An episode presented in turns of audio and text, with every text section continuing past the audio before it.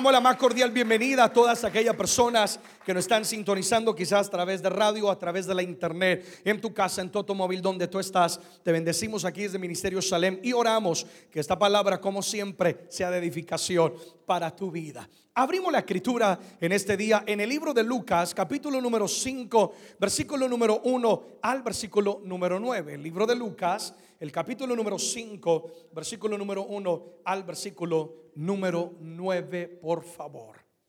Lucas capítulo 5, verso 1 al versículo número 9. Vamos a leerlo detenidamente. De ahí vamos a extraer la enseñanza de esta noche. Dice, aconteció que estando Jesús junto al lago de Genezaret, el gentío se agolpaba sobre él porque querían oír la palabra de Dios. Y vio dos barcas que estaban cerca de la orilla del lago y los pescadores, habiendo descendido de ellas, lavaban sus redes. Y entrando en una de aquellas barcas, la cual era de Simón, Pedro, le rogó que la apartase de tierra un poco y sentándose, enseñaba desde la barca a la multitud. Cuando terminó de hablar, dijo a Simón, a Pedro, ponga mar adentro y echa vuestras redes para pescar. Respondiendo Simón, le dijo, maestro, toda la noche nosotros hemos estado eh, trabajando y nada hemos pescado, mas en tu palabra yo voy a echar la red. Y habiéndolo hecho, encerraron una gran cantidad de peces y su red se rompía. Entonces hicieron señas a los compañeros que estaban en la otra barca para que viniesen y les ayudaran. Y vinieron y llenaron no una barca, sino cuantas, ambas barcas. De tal manera que se hundían, en otras palabras, paréntesis, por causa de que la bendición. Viendo esto, Simón Pedro cayó de rodillas ante Jesús diciendo, apártate de mí, Señor, porque yo soy un hombre pecador. Porque por la pesca que habían hecho, el temor se había apoderado no solamente de él, sino de todos los que estaban Este pasaje es conocido como la pesca milagrosa. Es un pasaje en el cual no deja de asombrarnos cómo Dios hace milagros sobrenaturales en la vida de cada uno de nosotros. Hoy quiero compartirles bajo el tema su bendición es la diferencia. Su bendición es la diferencia. La bendición de Dios es lo que hace la diferencia en la vida de cada uno de nosotros. Podemos esforzarnos, podemos luchar, podemos sacrificarnos, podemos aún pasar años en una universidad y eso no significa o garantiza que tendremos éxito o triunfo en lo que emprendamos en la vida. Pero si caminamos bajo la bendición de Dios, un momento de su bendición, un momento de estar bajo el favor de Dios, under His favor and blessing, puede cambiar tu vida por completo. El pasaje que acabamos de leer, en el cual Pedro le obedece al Señor después de haber prestado la barca y, después de haber trabajado arduamente y haber luchado tan, toda la noche tratando de pescar, de repente el Señor le dice, Pedro, yo quiero que echen las redes, eh, bogamar adentro, quiero que echen las redes. Y dice la escritura que Pedro en obediencia actúa y hace lo que el Señor le pide. Y en un momento, en un instante, con un solo intento, lograron ellos una pesca tan milagrosa que no solamente Pedro y su barca fue bendecida, sino que pudieron bendecir otras barcas. ¿Qué es lo que marcó la diferencia en aquella pesca? ¿Qué fue lo que marcó la diferencia entre lo que Pedro y su equipo de expertos pescadores estaban tratando de hacer toda la noche y no lograron? Pero en un momento, al tirar las redes, lo lograron. ¿Qué marcó la diferencia? Que Pedro en ese momento estaba actuando bajo qué? La bendición de Dios. ¿Qué marcará la diferencia en tu vida? ¿Qué es lo que va a provocar que se te abra esa puerta? Que lo que tienes en tus manos se multiplique, que realmente experimentes a plenitud el propósito de Dios, caminar bajo la bendición de Dios. Una de mis oraciones o mi oración principal en esta noche es que todos salgamos de este lugar con el anhelo y con el deseo de vivir bajo la bendición de Dios. Podemos hacer las cosas a nuestra manera o con la bendición de Dios. Podemos luchar, sudarlas, sacrificarnos y no avanzar o podemos hacer las cosas bajo la bendición de Dios. When you are blessed by God, cuando eres bendecido por Dios, cuando Dios aprueba, quizás eso es lo que estoy tratando de decir, cuando Dios aprueba tu vida y lo que estás haciendo, todo lo que tú haces será acelerado, será multiplicado y tendrá éxito. Alguien dice amén a eso. Ahora, si ustedes leen este mismo pasaje, se lo dejo quizás de tarea para que indaguen un poco más. Y lo leen en la nueva traducción viviente, me resaltaba el versículo 7, donde dice la reina Valera que le hicieron señas a sus amigos para que vinieran y les ayudaran. Y en el verso 7, en la nueva traducción viviente, dice que gritaron de auxilio. Literalmente, al ver la pesca tan grande, no solamente Pedro, sino todo su equipo comenzaron a gritar auxilio, auxilio. Y vienen sus amigos a auxiliarlos pensando, oye, se están hundiendo porque hubo un, hueco en la barca quién sabe qué y se encuentran que no era por nada de eso, sino que al contrario, estaban era pidiendo, alguien ayúdeme a disfrutar la bendición que ahora tengo en la barca.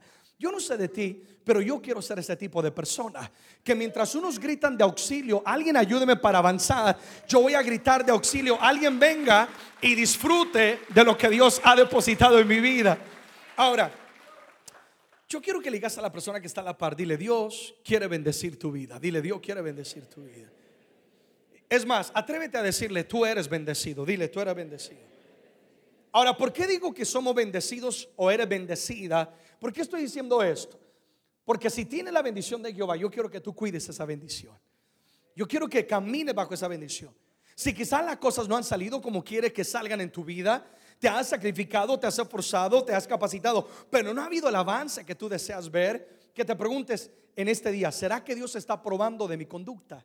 ¿Será que Dios está probando el plan, el proyecto, el sueño que yo tengo? Y, y, preguntarnos y analizarnos para que podamos abrir nuestro corazón, invitar a Dios a la barca.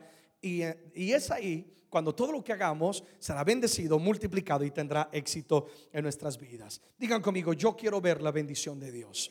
Amén.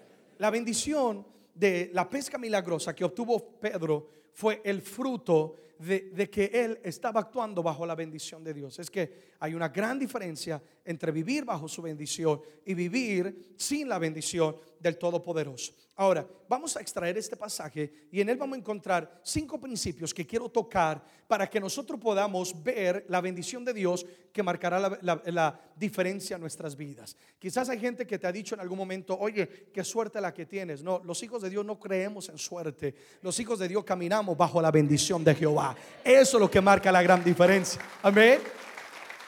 Hay gente que a veces, a veces me dice, oye, que tenga suerte. Y yo, pues como buen humano que soy, todo le digo, pues muchas gracias. Dentro de mí digo, ya soy bendecido. Ya tengo la... Imposible que me vaya mal, ¿sí o no? Si Jehová de los ejércitos está sobre nosotros. I want you to know that. Yo quiero que sepas eso. Número uno, vamos a ver la bendición de Jehová y se mantendrá en nuestras vidas si nosotros nos ponemos a su disposición. ¿Cuál, es, ¿Cuál es uno de los principios fundamentales para ver esta bendición que marca la diferencia entre nuestra vida y quienes no la tienen? La que disposición. Lean una vez más conmigo el versículo 3 de Lucas capítulo número 5. Dice, entrando en una de aquellas barcas, la cual era de Pedro, le rogó que la apartase de tierra un poco. Y luego recalcado, resaltado está, y sentándose enseñaba desde la barca a la multitud. Ahora, Jesús estaba cumpliendo con una misión que era el predicar el reino de Dios. Al ver la necesidad de que todos querían oír el mensaje, acuérdense en los primeros versículos, la gente se agolpaba, quería escuchar el mensaje. Jesucristo comienza a observar y comienza a buscar si había una barca dispuesta, alguien dispuesto para que él la utilizara y pudiera predicar el mensaje del Evangelio. Y se encuentra con Pedro y Jesucristo le pide que le preste la barca para predicar el reino de Dios. La realidad era que Dios estaba probando la disposición de Pedro. Dios quería ver si Pedro era capaz de sumarse a algo mucho más grande que él. Pedro fácilmente podría haberse negado, podría haberle dicho, maestro, estoy cansado, maestro, toda la noche pesqué y no pesqué nada sin un resfriado, maestro, estoy ocupado, hoy no, quizás ven mañana, te prestaré la barca. Pedro podría haberse negado, pero Pedro dispuso no solamente su vida, al él mismo también guiar la barca, sino el recurso, el talento, lo que Dios mismo le había dado, Pedro lo dispuso al Señor y lo puso, perdón, a la disposición del Señor. La bendición que Pedro experimentó, la pesca milagrosa, fue el resultado de esta disposición. Amados, muchas veces Dios nos pide que cambiemos nuestra agenda, que hagamos una y otra cosa. Dios nos pide que pongamos a disposición de su obra un talento que Dios nos ha dado, un recurso que Dios nos ha dado, que cambiemos y dediquemos un poquito de tiempo, yo no sé, en cosas del reino o ayudando al prójimo. Lo que Dios verdaderamente está buscando es, ¿estás dispuesto a sumarte a algo que es mucho más grande que tú? Es que la gente que vive para ellos mismos nunca van a dejar historia, nunca van a dejar huella en la historia de la humanidad, pero las personas que viven continuamente con un corazón dispuesto, es decir, available. Señor, lo que tú necesites, lo, que, lo que quieras hacer conmigo, la gente que se dispone será gente que marcará la historia. Alguien dice amén a eso. Entonces Dios hace esto porque Él quiere probar nuestro corazón. Y nuestra respuesta va a determinar si somos o no somos bendecidos. ¿Cuántas veces Dios nos ha pedido y nos ha dicho, e-, Erickson o como te llame, yo quiero que hagas esto, que hagas aquello, cambie un poco tu agenda, tu itinerario y haz una y otra cosa. Y si nos negamos, estamos perdiendo la bendición que Dios quiere hacer en nuestra vida. Pero si yo me dispongo y lo pongo a su servicio, yo voy a ver la voluntad de Dios en mi vida y la bendición de Jehová. Cumplir la agenda y cumplir la voluntad de Dios siempre debe ser nuestra prioridad. ¿Cuál debe ser nuestra prioridad? Dios. ¿Cuál debe ser nuestra prioridad, amados? Dios. Más buscar primeramente Él. Y todas estas cosas serán que cuando Dios es tu prioridad, you are available for God, estás dispuesto para Dios, el Señor se encargará, amigo y amiga, de que todo lo que tú anhelas, amén, deleítate a sí mismo en Jehová y Él te concederá, sí o no, las peticiones de tu corazón. Cuando eres dispuesto para Dios, Él se encargará de que la bendición jamás sea parte de sobre tu vida. Amén, amados. Entonces, muchas veces estamos a la disposición de todos y de todo menos a la de Dios. El amigo nos necesita para ir a ver un partido, ahí estamos. Nos necesitan para un, ahí estamos. Pero Dios nos pide ciertas cosas y rehusamos. Padre, estoy cansado, hoy no, mañana estoy ocupado una y otra cosa. Le damos a veces a Dios lo que sobra. Y cuando tenemos esa actitud, mi hermano, mi hermana, lo que estamos haciendo es negándonos a nosotros mismos la bendición que Dios quiere dar a nuestras vidas. Pregunto, ¿cuánto queremos experimentar la bendición de Dios? Amén. Una pesca milagrosa como la de Pedro, algo sobrenatural. No, estoy hablando de una bendición común, no, Padre, que lluevan los cielos sobre mi vida. Entonces, ¿qué tengo que hacer? Tengo que ser una persona dispuesto, dispuesta a servir al Señor. Pon tu vida, pon tus talentos, tus recursos, lo que Dios te ha dado, que ponlo a su disposición.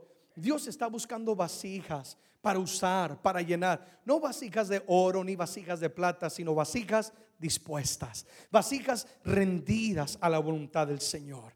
Efesios capítulo número 6, versículo 15. La nueva versión internacional dice, calzados con la disposición de proclamar el Evangelio de la paz. La reina Valera dice con el apresto, que significa yo presto mi vida, yo dispongo mi vida. Lo, que guía mi caminar es una disposición total de que Cristo sea proclamado, el Evangelio que cambia, que transforma vida, sea proclamado a través de mí. ¿Alguien dice amén a eso? Ahora, al decir de disponernos, no estoy diciendo solamente venir a la iglesia, no estoy hablando de, liderar una célula, un grupo de vida nada más. Yo estoy hablando de disponer tu recurso, tu talento. Tú eres un profesional, un abogado, un doctor, una secretaria, lo que Dios te haya dado. ¿Por qué uno utilizas what God gave you, lo que Dios te dio, la honra que Dios te ha dado, ese lugar de influencia, lo pones a la disposición y dices, Señor, ayúdame hoy para ser, como lo que acabamos de leer, para ser una persona dispuesta a proclamar el Evangelio de la paz. Porque lo que no invertimos en el reino de Dios se va a secar y lo exponemos a que el enemigo nos lo quite y nos lo destruya. Entonces Dios está buscando personas que se suman, sumen a algo más grande que ellos mismos, que es el reino de Dios. Gente que dejaremos huellas en la vida de otros. que tanto de nuestro día y de nuestra vida invertimos en las cosas de Dios. No estoy hablando de solamente recibir de Él, sino dar de Él. Alguien dice amén a eso. Que nuestra agenda no sea que la gente me conozca, que sea el más conocido y que me tengan en mente para que me den. No, que nuestra agenda sea que Cristo sea conocido. Nuestro objetivo es recibir de Dios o dar de Él, de lo que Él ha dado a cada una de nuestras vidas. Entonces, el primer principio que vemos es que Pedro pudo haber negado la barca, pero él que dispuso lo que aunque él todavía no conocía de Dios, lo que él había recibido del Señor lo dispuso. Y cuando hizo eso, fue lo que provocó, o uno de los principios que provocó una bendición de una pesca que milagrosa. Si Dios te está pidiendo un recurso, te está pidiendo un talento, te está pidiendo tiempo, amigo y amiga, es porque Él quiere bendecirte. Es porque Él está probando nuestro corazón. Y si nos disponemos, you will be blessed. Tú serás bendecido a manos llenas. Aleluya.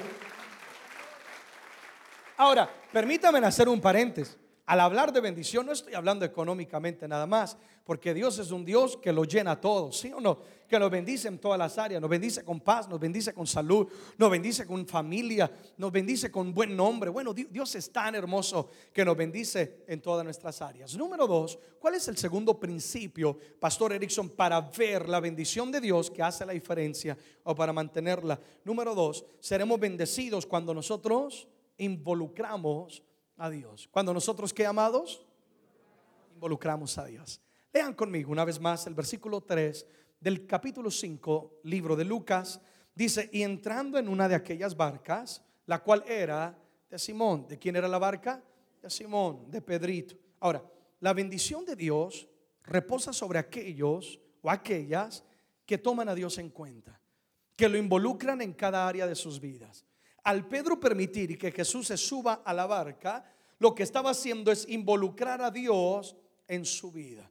Muchas veces no vemos la bendición de Jehová. Capten esto. Ahora, uno, de los objetivos de, de, nosotros como pastores es traer luz de por qué se abren los cielos o no se abren los cielos. Y una de las razones por las cuales a veces no vemos la plena bendición de Dios en nuestra vida no es porque Dios no nos quiera bendecir. Amados, el primero en desear nuestra bendición es Dios. Que no dice la escritura, amado, yo deseo que tú seas prosperado en algunas cosas. ¿Cómo dice? En todas las cosas. Dios está interesado en tu bien, en tu porvenir. Pero muchas veces no vemos la bendición, no porque Él no nos quiera bendecir, porque simplemente ignoramos a Dios y decidimos no caminar con Él. Se nos ocurre algo y nos lanzamos nos movemos, hacemos planes y nunca consultamos con Dios para ver, Padre, ¿será tu voluntad? ¿Es, esto lo que tú quieres en mi vida? ¿Es this what you want for my life? ¿Me acerca a lo que voy a hacer? un paso más a mi destino, un paso más al propósito que tiene con mi vida, o esto va a retrasar los planes, esto va a desviarme de lo que tú tienes para con mi vida. Y no vemos la bendición porque simplemente viene algo y comenzamos a caminar y el Señor dice, hijo, ¿por qué no me invitas al camino? ¿Sí o no? Y por lo tanto comenzamos a caminar, luego vemos lucha, vemos dificultades. Y a veces nos atrevemos a decir, Señor, ¿dónde estabas? Y el Señor dice, yo siempre he estado ahí. Simplemente que no me has que involucrado. Pastor, ¿qué estás diciendo? You want to be blessed? ¿Quieres ser bendecido? Pon en las manos del Señor todo sueño, todo plan, todo anhelo, todo deseo, todo lo que tú quieres lograr. Involucra a Dios en tu vida. Amén. Santiago capítulo número 4, versículo número 13 al versículo número 15. Dice, vamos ahora los que decís, hoy y mañana iremos a tal ciudad. Y estaremos allá un año y traficaremos y ganaremos. Tenemos muchos planes, en otras palabras. Cuando no sabéis lo que será mañana. Porque ¿qué es vuestra vida? Ciertamente es neblina que se aparece por un poco de tiempo y luego se desvanece. En otra palabra, recuerda cuán frágil tú eres. Puedes tener muchos planes, pero en un momento podemos perder la vida, ¿sí o no? Nadie sabe lo que va a pasar mañana. En lugar de lo cual deberías decir, todos conmigo, si el Señor quiere, viviremos y haremos esto aquí. Cuán importante que, que, esa palabra, no, no como algo religioso, si Dios quiere, no, sino entendiéndolo, cuán importante es, si Dios quiere esto para mi vida, lo haré. Si no le agrada a Dios, no lo haré. Si me acerca el propósito de Él, lo haré. Si me va a desviar, no lo haré. Antes de hacer cualquier plan, si Dios quiere, ¿sí o no? Lo que el, apóstol Santiago nos está hablando es, es no hagas planes y no te atrevas a caminar en la vida sin involucrar a Dios. La vida es tan frágil, la vida es tan breve, pero cuando Dios está contigo, Él se va a asegurar que ese tiempo de existencia marque, haga una diferencia y de que todo lo que tú hagas prospere. Entonces, ¿cuántos queremos que cada plan sea prosperado? Amén. Hagamos como Pedro. Invitemos o permitamos que Dios suba a la barca, pero no solamente para que Él sea un compañero del camino, sino para que Él tome el lugar que le corresponde en la barca como el capitán de la barca. Es que hay, gente que, que, invita, involucra a Dios. Si Dios quiere y le presenta los planes al Señor y de repente Dios dice no, entonces nosotros le decimos, Señor, no eres el capitán, siéntate de pasajero, déjame, yo voy a guiar el automóvil. Y es ahí, amados, donde nosotros fracasamos. ¿Te vas a casar? Involucra a Dios. Padre, si es la persona correcta para mí, ¿cuán importante es eso? ¿Sí o no?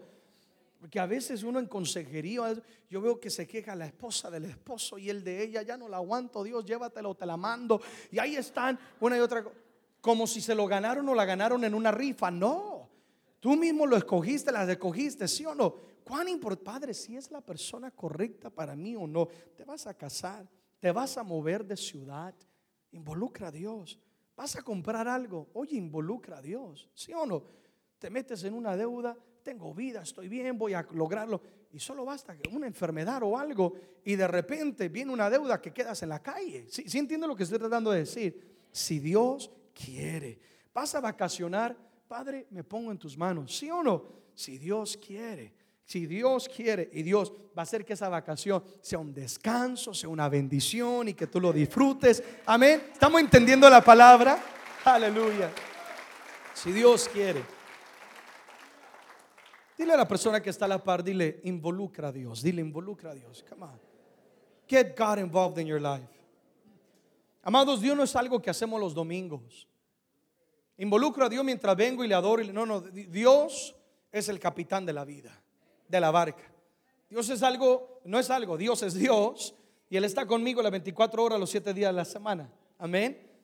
Es que yo involucro a Dios de vez en cuando, no, Dios es mi vida. Amén. Y Él quiere ser parte de nosotros cada día. El mejor socio que tú puedes tener es a Dios. ¿Quieres que ese negocio te prospere, empresario? Involucra a Dios. ¿Quieres que tu matrimonio prospere? Involucra a Dios. ¿Quieres que tus hijos prospere? Involucra a Dios en la vida de ellos. ¿Qué esos planes? Involucra a Dios. Vayan conmigo, Salmos 37, versículo 5, queridos. La traducción en el lenguaje actual, e, esto me fascina. Lo hemos leído en la Reina Valera varias veces, pero yo quiero que lo leamos en la traducción en lenguaje actual. Una vez más, Salmos 37, verso 5. En voz alta, ¿cómo dice? Pon tu vida en sus manos, confía plenamente en Él y Él actuará en tu, Él actuará qué? En tu favor. Oye, qué, qué maravilloso es eso, ¿sí o no? Que si yo pongo mi vida, es decir, mis planes, todo lo que soy en las manos de quién? De Dios, y yo confío en Él, Dios siempre va a actuar en nuestro favor. ¿Quién quiere lo mejor para nosotros? Dios. Y como el buen padre que Él es, Él sabe cuando algo no te va a convenir. Cuando algo te va a perjudicar. Y como buen padre que es, quizás en algunos momentos Dios nos cerrará la puerta. ¿Sí o no? Y dirá, por aquí no, hijo. Y a veces como hijos decimos, pero Señor, estoy confiando, ¿dónde estás? Y no entendemos que muchas veces cuando Dios dice no es porque nos quiere proteger. No porque Él quiera amargarnos la vida o perjudicarnos. Oye lo que estoy diciendo. Yo no sé para quién es esta palabra. God wants to protect you. Dios te quiere proteger. Por eso es que Dios te ha dicho que no. ¿Por qué? Porque Él quiere actuar en tu favor. Él sí quiere lo mejor para tu vida. Oh, apláudele. Solamente quienes creemos en Él lo vamos a involucrar. Esto es cuestión de fe. ¿Es cuestión de qué? Fe.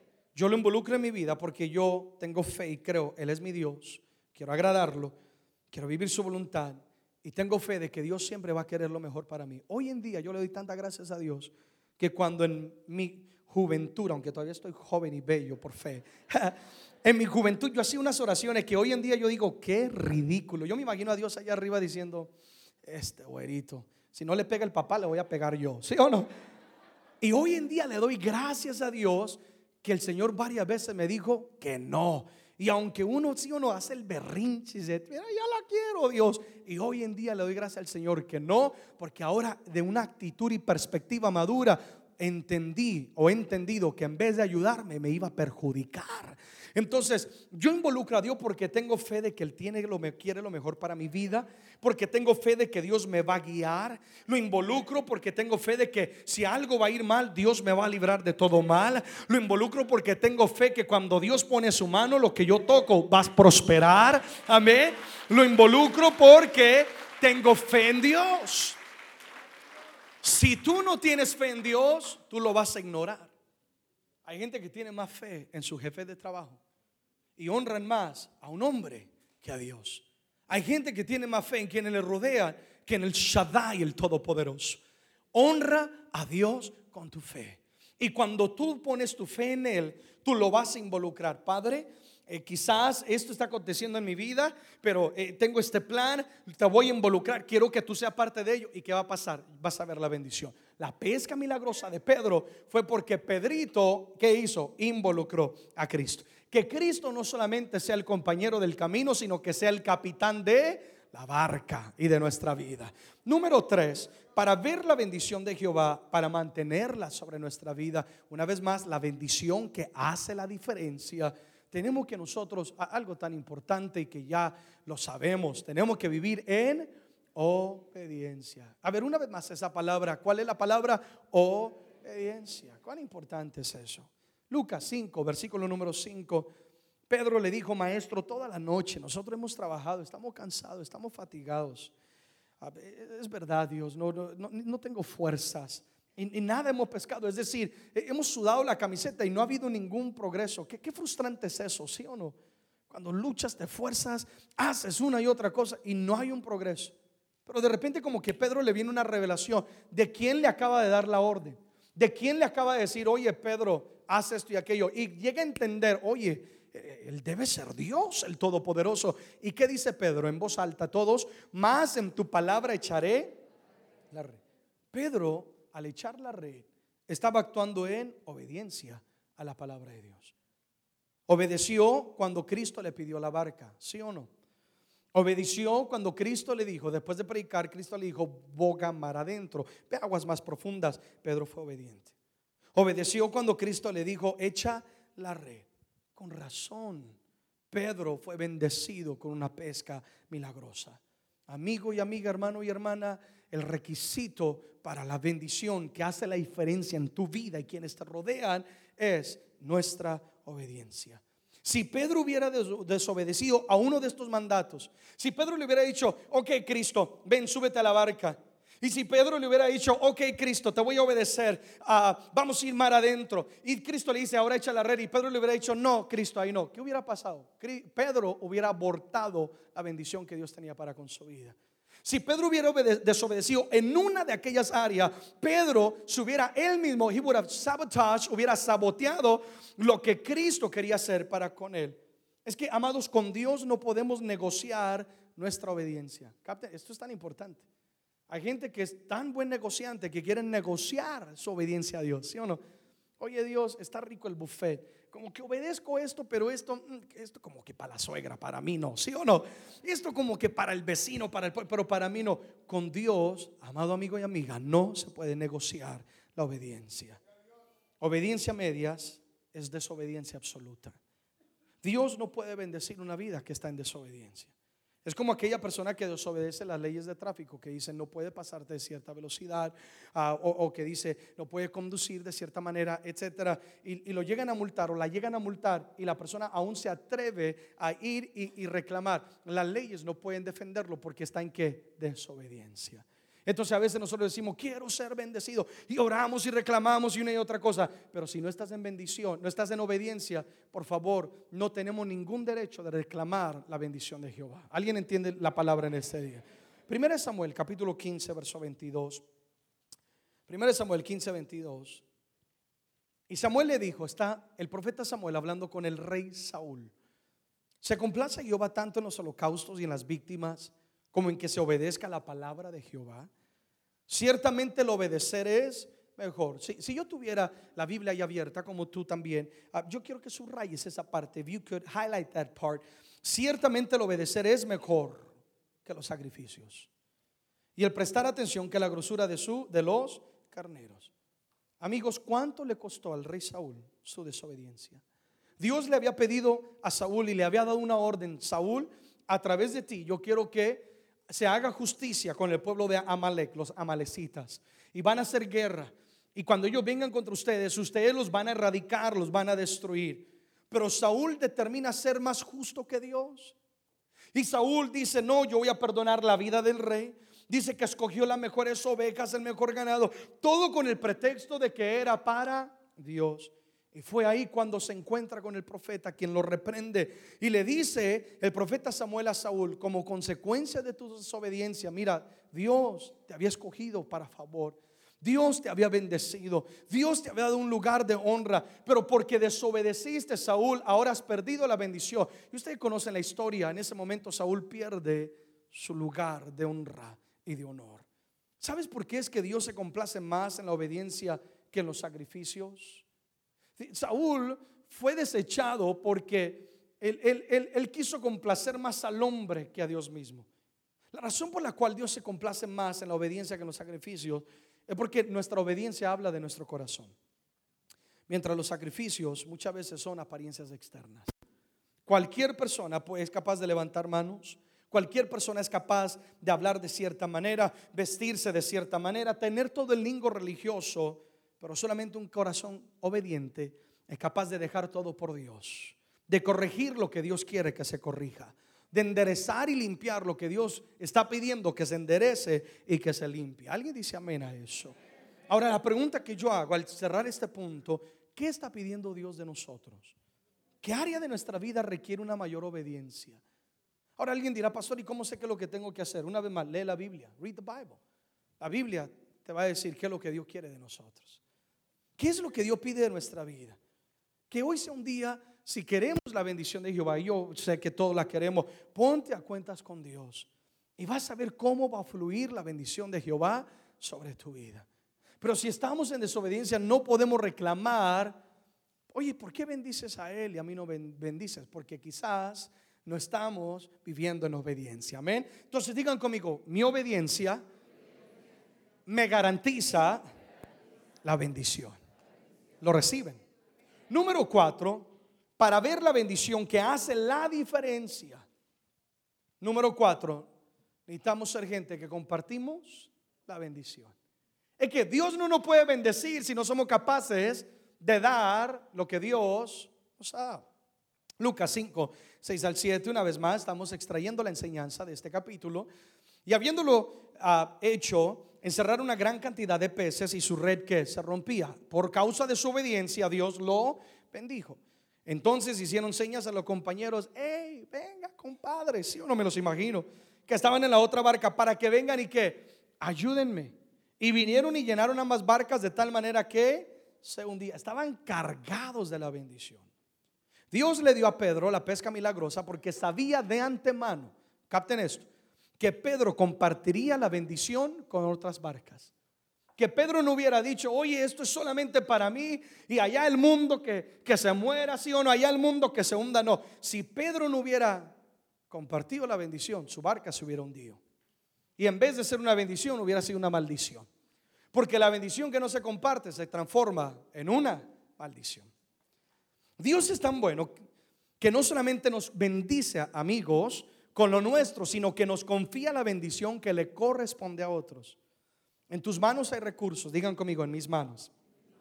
En tus manos, amados, hay recursos que no son tuyos. Pero si yo lo trabajé, si es de mi salario, si yo lo luché, no son tuyos. Hay recursos que Dios te ha confiado en ti para que los inviertas en los demás. Y Dios está probando nuestra fe y nuestro corazón. Estos recursos o bendiciones son lo que yo le llamo semillas que producen cosecha. ¿De acuerdo? Si nos comemos o gastamos la semilla, jamás vamos a ver fruto en nuestra vida. Pero si sembramos y esparcimos la semilla, nos estamos asegurando de que mañana también haya bendición. Es decir, Dios te bendice, Dios me bendice y pone cosas en mis manos que le van a corresponder a su reino le va a corresponder a alguien que está necesitado. Y Dios lo pone en mi vida como una semilla. Si yo me gasto lo mío más lo que le pertenece a otros, me estoy comiendo la semilla. ¿Qué significa? No tendré fruto mañana. Pero si yo aprendo a sembrarlo, si yo aprendo a esparcer esa semilla, yo voy a garantizar que no solamente yo mañana tenga bendición, sino que mis futuras generaciones también sean bendecidos y que ellos caminen en bendiciones que ellos ni cuenta se dan, pero son bendiciones que han sido provocados por un antepasado que le creía a Dios y que compartía la bendición. ¿Lo estamos entendiendo? Pedro fue bendecido, Dios de antemano. Dios le da la pesca milagrosa, pero está probando una vez más el corazón de Pedro. Yo me imagino que Jesús estaba viendo, a ver qué va a hacer Pedrito. a ver si Pedrito se va a ir salir corriendo aquí o, o va a compartir la bendición. ¿Y qué hizo Pedro? Compartió la bendición. Entonces el Señor dijo, bien, me agradaste, Pedro. Amén, amados. Si Dios ve que no nos puede confiar lo poco, entonces no nos va a confiar lo mucho. Y hay mucha gente, este es un principio de éxito en la vida. Estoy tratando de enseñar principios de éxito en la vida. La razón por la cual mucha gente no avanza, no prospera, es porque Dios te da algo poco. Inmediatamente te gastas lo tuyo y te gastas lo que le corresponde a Dios y le corresponde a otra persona. Lo que Dios dice, quiero que ayudes a alguien, quiero que apoyes a una persona y nos lo comemos todo y por lo tanto nos cerramos las ventanas de los cielos. Lean conmigo 2 Corintios 9, 6 al 11. Ahora son varios versículos, así que quiero que lo leamos detenidamente porque el tiempo no me da para explicarlos todos. Pero esto digo, el que siembra escasamente también segará que escasamente. Y el que siembra generosamente, generosamente también que segará. ¿Quieres más bendición? Da más. Eso es lo que quiere decir. You want to be more blessed? ¿Quieres ser más bendecido? Despréndete. Número 7. Cada uno de como propuso en su corazón, no con tristeza ni por necesidad, porque Dios ama a quien? Al dador alegre. Me detengo ahí. Cada uno de como propuso que en su corazón. En otra palabra, cuando yo doy, doy alegremente porque no me sorprendió el dar. No, yo ya había propuesto mi corazón, que significa yo ya programé mi vida para ser un dador y no un recibidor nada. Yo ya renové mi mente para ser sensible a la necesidad de quienes me rodean, para ser sensible a la voz de Dios cuando Él dice, quiero que siembres, quiero que hagas esto, quiero que hagas aquello. Doy con alegría, no con tristeza, porque no me sorprende el dar. El problema es que mucha gente que viene, digamos, un ejemplo, a la casa de Dios y llega el momento de ofrendar o de dar y, quizás llega tristeza en su corazón porque le sorprende. No debería sorprenderte porque sabías que venías a darle a Dios. ¿Sí o no, amados? Ahora, cuando yo reprogramo mi es que necesitamos cambiar nuestra manera de pensar. Que si yo quiero recibir, yo tengo que, dar. Tú vas a cosechar lo que tú das. Si tú amas a otros, otros te van a amar. Si tú perdonas a otros, otros te van a perdonar. Si eres misericordioso con otros, otros van a ser que misericordioso. Pero si a todo mundo tú juzgas, todo mundo te va que, a juzgar. Si en vez de levantar al caído tú lo pisoteas, Dios guarde cuando tú caigas, nadie va a estar ahí para qué? Levantar. Es lo que dice la escritura. Si tú ayudas a alguien que está en necesidad y sacas un poco lo que Dios te ha dado y le dices, te quiero bendecir con esto, hablo financieramente, Dios se va a encargar de que tu vida sea bendecida. Que el dar no te sorprenda. Oh, apláudele, sí. Sino que sea una manera de vivir. Ocho, y poderoso es Dios para hacer que abunde en vosotros toda gracia, a fin de que teniendo siempre en toda la cosa lo suficiente, es que Dios nunca te va a pedir que te quites el pan de la boca que te corresponde a ti para que se lo des a otro. Dios te va a dar lo que a ti te pertenece y lo que a otros también le pertenece. Amén, amados. Abundéis para toda que buena obra. Como está escrito, repartió Dios a los pobres, su justicia permanece para siempre. Y el que da semilla al que siembra, hablando de Dios, y pan al que come, proveerá y multiplicará vuestra, mi sementera, y aumentará los frutos de vuestra justicia. Digan conmigo, seré bendecido. Pero ¿cuál es el objetivo de la bendición? Versículo 11, en voz alta, para que estéis enriquecidos, fuerte en todo, para toda que liberalidad, la cual produce por medio de nosotros acción de gracias a Dios. Que cuando damos estamos demostrando que estamos agradecidos. Entonces cuando yo aprendo a dar y aprendo a desprenderme y a compartir la bendición, entonces yo voy a ver que Dios me va a bendecir para que yo sea libre. Digan conmigo libre. Capten esto. Hay gente que está atada no por espíritus de enfermedad, ni de amargura, ni de vicios, sino por su dinero. No son capaces de tocar su corazón y bendecir a alguien o invertir en el reino de Dios. Y por eso dice la escritura, para que estéis enriquecidos, Dios va a encargar de, Dios nunca te va a pedir, te va a decir, deja de comer para hacer esto y aquello, porque Dios es un Dios justo, ¿sí o no, amados? Y Dios es un Dios sabio y Él quiere lo mejor para nosotros, pero Dios te va a dar lo tuyo y te va a dar también de otros.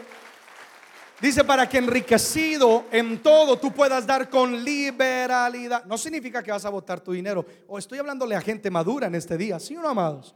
¿E-, ¿Entendemos la palabra de Dios? Sino that you would be free. Que seas libre. Oro al Señor que tú seas libre. Que tengas dinero y que el dinero no te tenga a ti.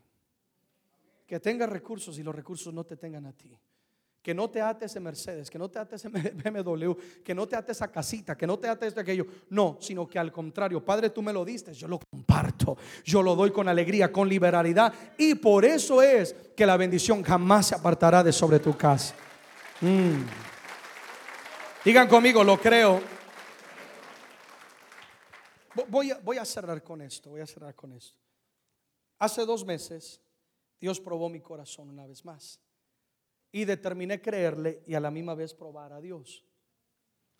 Ustedes saben que algo que, a su servidor, algo que me gusta es, pues me gustan mucho los relojes, me gustan los relojes. Estuve un día en un evento en Texas y estaba al terminar hablando con un pastor y comienza a compartirme este pastor tan lindo, tan querido, de necesidades que estaban ellos teniendo. Y mientras estamos hablando, Dios me habla. Y Dios me dice, me dice Erickson, el, reloj que tienes en tu mano, yo, yo quiero que se lo siembres a esta persona. Mi esposa tiene miedo en regalarme relojes porque ella sabe que si Dios me habla, yo siembro. Hay gente aquí que me ha oído predicar y me dice, pastor, Dios te está hablando. Y le digo, todavía no me ha hablado. y si me habla, dejé el, teléfono desconectado. no, no. Y Dios me habla y me dice, Erickson, quiero que siembres ese reloj. Ahora, yo quiero explicarles algo. ¿Por qué le cuento esto? Porque no era un reloj nada más. No solamente era un buen reloj, sino que tenía un gran valor sentimental. Ese reloj fue el que mi esposa me regaló el día cuando nos enteramos de que ella por primera vez estaba embarazada. Y fue el reloj que ella me dio como regalo porque iba a ser papá. Tenía un, valor, no solamente por el buen reloj que era, sino el valor sentimental. Así que cuando Dios me pide eso, yo dije, Señor, ¿serás tú o será el enemigo? ¿Qué está pasando? Y, y era algo lo que Dios me estaba pidiendo fuerte. Y estaba hablando el pastor y él derramando su corazón. Y yo dentro de mí me movía, me sacudía. Yo, Padre, ¿qué está pasando? Mi hermano Leo estaba ahí, me acompañó ese fin de semana y él no me dejará mentir al compartirle lo que estoy compartiendo. Terminé sembrando el reloj, por supuesto. Al terminar, pastor, se lo doy. No lo regalo. Yo nunca regalo nada. Yo siembro las cosas. Por favor, no regale cosas. Siembra. Cuando tú vas a dar algo, yo siembro esto en tu vida. Amén. Porque lo que tú siembras, tú cosechas. Amén. Entonces, pastor, yo quiero sembrar esto como un pacto que Dios va a hacer. Y bueno, y, oré sobre la vida del pastorito esta, eh, esto. Ah, lo siembro el domingo, ese mismo miércoles, yo le dije a mi hermano Leo, Leo vas a ver cómo Dios, cómo Dios me va a bendecir. Y Leito, quien es una persona muy hermosa y de vez en cuando llega a dudar de ciertas cosas, se me queda mirando y me dice, ¿qué va a decir Nancy? el miércoles termino de predicar, el domingo lo siembro, el miércoles termino de predicar aquí en la iglesia y, me dice a quien me asiste en, mi agenda, eh, me dice, alguien aquí de la iglesia te ha dejado un regalo en una caja y no quieren que sepas quién es la persona. Me dejaron un regalo en una caja. Tomé la caja, me fui a la casa. Llego a la casa, estoy con el niño, una y otra cosa. ya para dormirme me acordé, oye, alguien me regaló algo y como que me volví a emocionar. Dije, tengo que ver qué hay dentro de esa caja. Tomé la caja y llegando a casa, pues eh, ya antes de dormirme, abro la caja y me encuentro con un tremendo nuevo reloj que valía 10 veces más del reloj que acaba de sembrar el domingo. Comparto esto. Comparto esto. Porque hasta hoy en día no sé y ni quiero saber quién fue la persona que me sembró ese reloj. Pero yo quiero decirte algo. Dios te usó para demostrar el poder de la siembra y la cosecha. Que Dios te bendiga, que Dios te multiplique porque nada de lo que damos a los siervos del Señor queda sin recompensa. Entonces, Dios nos confía cosas. Y les voy a abrir mi corazón. Ese día cuando sembré ese reloj, Dios liberó mi corazón. Porque cuando cargaba ese reloj, ministraba y me acordaba de que habíamos perdido el embarazo. Y cuando lo sembré, hice ese acto de fe, Dios libró mi corazón. Y, hay gente hay, gente que, quizás hay cosas que te están atando, sí o no, de una de otra manera, y Dios te está diciendo, si ya no tiene uso en tu vida, conviértelo en una semilla que va a darte fruto en tu vida. Y entonces lo hice y Dios me bendijo. Dios nos confía cosas que le pertenecen a otras personas. Dios le había confiado, le confió a Pedro la pesca milagrosa, pero no era todo para Pedro, o si no Pedro se hubiera morido de una envenenación de pescado, ¿sí o no? Dios quería que Pedro que compartiera. You wanna be blessed, quieres ser bendecido. Hay un mundo necesitado que está esperando que comportamos la bendición. el reino de Dios necesita tu aporte también. No voy a levantar una ofrenda en esta noche, pero estoy tratando de enseñarte principios de bendición. Amén, amados. Digan conmigo, cuando comparto la bendición, Dios me bendecirá. ¿Lo entendemos en este día? Es la bendición que hace la diferencia en la vida de cada uno de nosotros. Mi anhelo, mi oración es que tú puedas ser bendecido. Que así como yo he visto una bendición de Dios tan especial en mi vida que ha marcado una diferencia, que me ha abierto puertas sin tener que tocar puertas, que tú lo puedas ver, porque es un principio que te predica alguien que, no, que no solamente lo lee, que sino en, su humildad y en su manera de ser, trato de vivirlo y de obedecerlo. Y que cuando tú lo haces, you will be blessed, serás bendecido.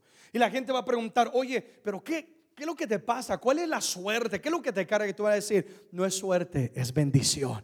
La bendición de Jehová hace la diferencia. Apláudele fuerte al Señor. Pongámonos en pie, por favor.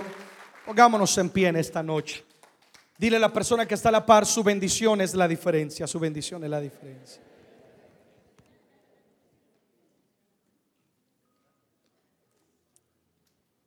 Amado, lo que Pedro y su equipo de expertos pescadores no lograron en una noche, en un momento de la bendición de Jehová, lo lograron. Tú puedes estar luchando, trabajando arduamente y no, y no progresar. Qué frustrante es eso. Yo lo he vivido en momentos. Y yo sé que hay alguna gente que quizá dice, pastor, así me encuentro en este día. El Señor te dice, te quiero bendecir de tal manera que haga una diferencia que mientras otros quizás fracasan, tú vas a prosperar. Mientras otros hablan de crisis, tú estás en bendición. Porque tu economía no depende del hombre, ni de la bolsa de valor o del presidente o del gobierno. tu economía depende del reino de Dios. Y yo te bendeciré económicamente, te bendeciré con paz, te bendeciré con salvación, te bendeciré a manos llenas. Hay un amigo mío que yo he visto cómo Dios le ha bendecido, nunca le falta, porque es una persona que cuando Dios le pide, préstame tu casa, siempre ha abierto su casa para que gente venga y pose con, e, more con ellos. Siempre ha compartido el plato. Con razón Dios bendice, porque Dios es un Dios justo, amén. Dispongamos nuestras vidas como Pedro hizo y seremos bendecidos. Involucra a Dios, el mejor socio, y serás bendecido. Vive en obediencia y serás bendecido, bendecida. Comparte lo que Dios te da. Dios te va a confiar. Es más, yo declaro sobre tu vida que Dios te va a sorprender. Que al activar estas palabras que estamos, al disponernos, involucrar obediencia y lo que hemos, Dios te va a sorprender, te va a abrir puertas. Que Dios va a hacer cosas hermosas en tu vida. Ahora le oro al Señor que no te olvides de Él ni del prójimo y que compartas la bendición. Que así como Dios restauró tu casa, ve y restaura un hogar. Amén, amados. Que así como Dios salvó tu vida, ve y alcanza a alguien más y predica el mensaje del Evangelio. Oremos en esta noche. Padre, gracias por tu palabra. Oh, la recibimos con todo nuestro corazón en este día. Oh, una palabra que viene de lo alto para para bendecirnos, para derrarguirnos, Señor, para abrir los cielos sobre cada una de nuestras vidas. Padre, queremos esa bendición que hace la diferencia. No seremos de aquellas personas estancadas, que no prosperan, que no avanzan, que la cosa van de peor en peor. No, Dios, porque somos tus hijos and we are blessed y somos bendecidos. Por eso hoy ponemos por obra estos principios. Dile conmigo, me pongo a tu disposición. Señor, vivir tu voluntad, cumplir tu voluntad es mi anhelo. Tú eres mi prioridad. Que el reino de Dios ocupe el primer lugar. Señor, buscaré tu rostro. Pondré mi talento, mi recurso, lo que soy a tu disposición. Dile, heme aquí, Señor. Usa mis manos, usa mis pies, usa mi vida, mi familia, usa todo lo que soy. Haz conmigo como tú quieras. Estoy dispuesto, Dios. Y por causa de esa disposición, yo sé que veré la bendición en mi vida. Dile, Jesús, ven a la barca, sé el compañero del camino, pero más que compañero, quiero que seas el capitán, quiero que tú guíes.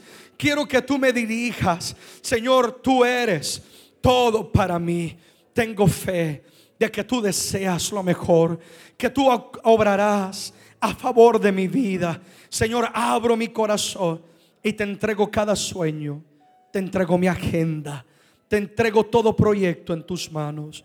Y yo quiero que ahora estos próximos 30 segundos, mientras estás ahí en esta comunión con Dios, tú pienses, ¿cuál es ese plan? ¿Cuál es ese proyecto? ¿Te quieres mover? quieres comprar, quieres hacer una, yo, no sé, ¿cuál, ¿cuál es ese proyecto? ¿Vas a casarte? ¿Vas a hacer algún cambio en tu vida?